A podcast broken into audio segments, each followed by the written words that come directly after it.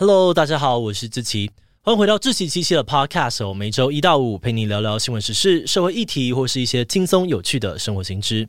那今天的这一集，我们要来聊聊的主题是日本拉面，没有错，就是那个每次都要排到天荒地老的拉面。最近这几年来，台湾开业的日式拉面店越来越多，每间店也通常都有自己的特色跟口味。除了常见的酱油、豚骨、盐味这些口味之外，还有什么博多拉面、东京拉面、浓厚系拉面等等的一大堆。那对于刚接触拉面的人来说，真的是看了雾煞煞。而且这个日本的国民美食，不只是在台湾大受欢迎，还进一步的征服了全世界的味蕾。不管你到欧洲、美国还是俄罗斯，都可以吃到日本拉面。不过你知道吗？拉面对日本来说，其实也是个外来种哦，被认为是来自于中国的料理。什么？我们就这样绕了一圈，原来是在排队吃中华料理吗？这到底是怎么回事？今天就让我们一起来聊聊可能会让你肚子很饿的日本拉面吧。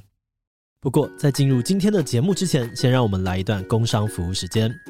你想要开始培养家里小朋友的日常生活能力吗？那就赶快来考虑看看《芒狗狗》绘本吧。《芒狗狗》是我们团队推出的生活教育绘本，内容包含了教小朋友怎么过马路、怎么预防在卖场走失等等的安全行为。另外还有建立身体界限、认识挫折的情绪、接纳高敏感朋友等等的生活观念。我们在推出之后就大受欢迎，很多家长都回报说，他们的小朋友每天都想要听。另外也还有深受家长好评，让小朋友非常喜欢的寻宝游戏本，可以让孩子在台湾的场景当中观察细节，不止好玩，又能够让他们练习长时间的专注能力。目前十本全套组合有现省两千元的超划算优惠。那如果输入资讯栏中的专属折扣码 Podcast 七七，就还能够再打九折。现在就赶快点击资讯栏的链接，到芒狗狗官网去看看吧。好的，那今天的工商服务时间就到这边，我们就开始进入节目的正题吧。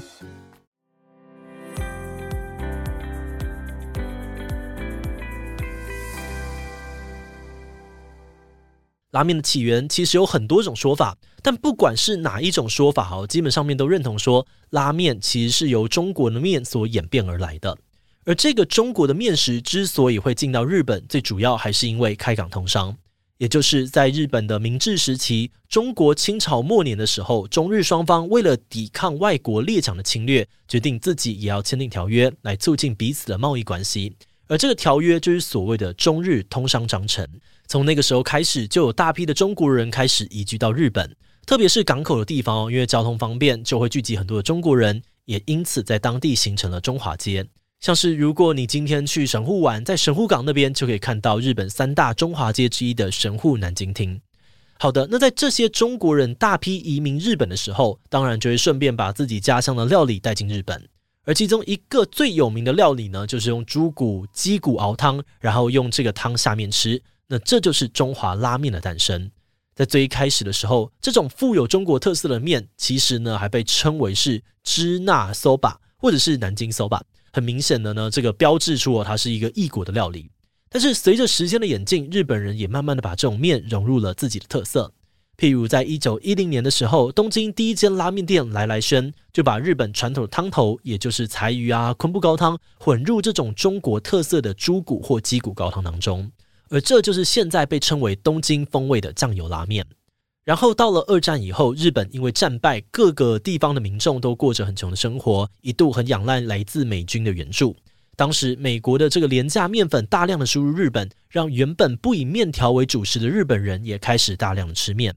而煮面的部分，大家也对原来中华面的做法不那么执着了，因为重点是要能够吃饱嘛，有什么加什么，管它是不是中华面。于是，在日本的各地就慢慢出现了各种富有当地特色的拉面。那就算后来日本经济开始好转哦，拉面这种食物不但没有被抛弃，反而还不断的被研究跟创新，影响力从日本扩展到了全世界。而这就让大部分的外国人都把拉面跟日本画上等号，甚至有不少中国人也以为拉面就是日本独创的食物。那如果计算一下时间，其实拉面这项食物从传入日本到由日本发扬光大的时间，大概也只有一百五十年的历史而已。但这一百五十年就足以让拉面变成一种可以表达日本各地特色的食物。也因为这个样子，各地拉面也发展出了一种固定的制作公式。简单来说，拉面最基本的组成呢，就是会有酱汁、高汤、面、配料的四大元素。不过这每个部分哦，又可以有千变万化的组合，因此拉面才会分成这么多不同的口味跟流派。那么这里呢，就要先从基本组成开始跟你介绍，之后再带到各大流派的出现。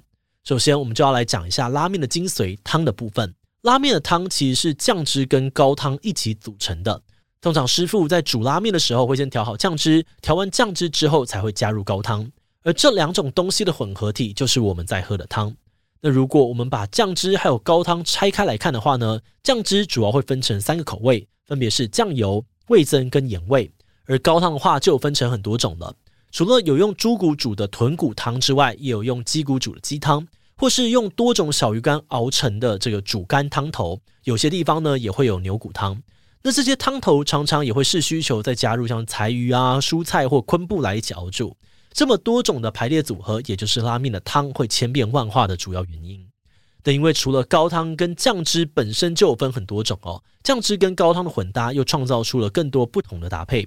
所以这也是为什么我们去拉面店的时候，常常会看到同一份菜单里面可能会有豚骨汤头、豚骨酱油汤头或豚骨味增汤头同时出现的原因。只不过高汤的部分，除了会因为食材不同产生差异，其实还有一个更深的学问，那就是火候。不同的火候也会造就不同的高汤状态。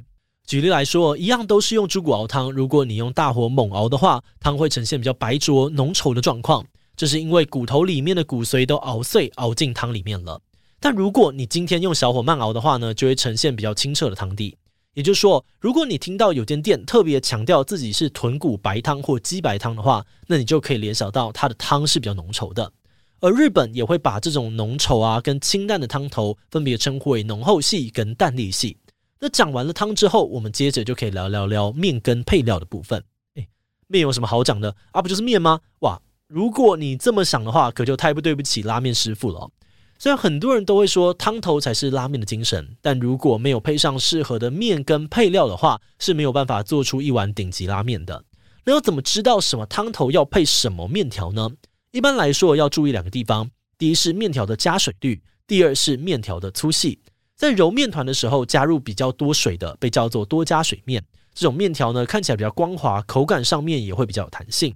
那因为面条本身的含水量高，不容易吸入汤汁，所以不容易泡烂。通常呢会切的比较粗，来搭配比较浓厚的汤头。而在揉面团的时候，水加比较少的就会变成低加水面。这种面条呢，不只可以品尝到小麦本身的风味，还容易吸附汤汁，让你可以更好的品尝到汤头的味道。但是低加水面的缺点就是比较容易烂，所以师傅们呢通常会切得比较细哦，适合让客人能够快速的吃完。吃不够的话呢，再替玉就好。这个替玉是代替的替，玉石的玉，其实就是要续面的意思啦。好的，那如果你今天去了一家使用细面的拉面店，店家可能还会询问你面的软硬度，这是因为哦，细面大概泡在汤里面五分钟就会开始变软，所以通常会建议一开始不要煮太熟，让面硬一点的话，后来吃的时候口感就会比较好，也不用急着要赶快吃完。好的，那说完了面条，再来我们就要来看到配料的部分。一碗拉面最常见的配料有笋干、葱、海苔、豆芽菜、蛋、叉烧等等。但有些地方也会配合自己当地的特色，放进像是玉米啊、炸虾或甚至是炸猪排哦。而在所有的配料里面，大家最重视的应该还是叉烧了。叉烧不只有厚薄多寡味道差异，有些店还会使用料理手法来让叉烧有更多不同的风味，像是透过炙烧来增添焦香味，或者舒肥来让叉烧更加的软嫩。那除了以上这些之外，拉面最近也发展出了用油或者是香料来创造不同口味的方式，例如蒜油、虾油、柚子盐等等。嗯，那我想你听到这边又是酱汁、汤头，又是面条、配料什么的一大堆哦，应该可以感受到拉面的世界真的非常的丰富。就是因为有这么多东西可以组合变化，所以拉面才会变成一种可以实现创意与展现各地特色食物。每个地区甚至是每间店都可能创造出拥有自己特殊风味的拉面。那如果这个味道可以被大众所接受，培养一定规模的拥护者的话，并且持续的流传下去，那就有可能成为一种正式的流派。所以接下来我们就要来简单的介绍几个在台湾比较常听到的拉面流派。首先，如果从地区的特色拉面来看，博多拉面应该是最有名的。它的特色呢，就是用大火熬煮的浓白色豚骨汤头，然后再搭配细面。会有这样的组合，是因为博多区是渔港。渔夫们的需求呢，就是要可以快速的吃饱、容易煮熟又能够一直加面的细面，当然就是他们最好的选择。而那个非常有名、假日都要排队排超久的一兰拉面，其实就是经典的博多拉面。而另外一个也很有名的札幌拉面，则是为了应应北海道寒冷的天气，才发展出了味道非常浓厚的味增拉面，还有再加上大量的猪油跟蔬菜。那当然啊，我们这边举例的两种，只是相对于来说台湾人比较熟悉的。如果你要细数全日本拉面到底有几种的话，那应该可以整理出近百种不同的类型。好的，那除了地区有地区的特色之外，其实也有店家本身有发展出自己的专属特色。譬如说，这个横滨家系跟二郎系就是很经典的例子。位于日本横滨的吉村屋呢，是横滨家系的创始店。他们家的拉面特色是用大量的猪骨熬汤之后，再加上酱油酱汁，制作出味道非常浓郁的豚骨酱油汤底。而这个汤底要配上粗或者中粗的面条，然后配料呢，一定会有叉烧、菠菜跟好几片大海苔。那这间店从一九七四年开店之后，就陆续培养出了很多的弟子，而这些弟子出去独自创业之后，又会再传艺给徒弟，因此这个庞大的家系就这样子慢慢的形成。而在台湾的特浓屋跟大和家，就都是属于横滨家系的一份子。而另外一个也很有名的二郎系拉面，是由拉面二郎这间店发展出来的狂野风格拉面。如果用四个字来形容，那就是给我家暴。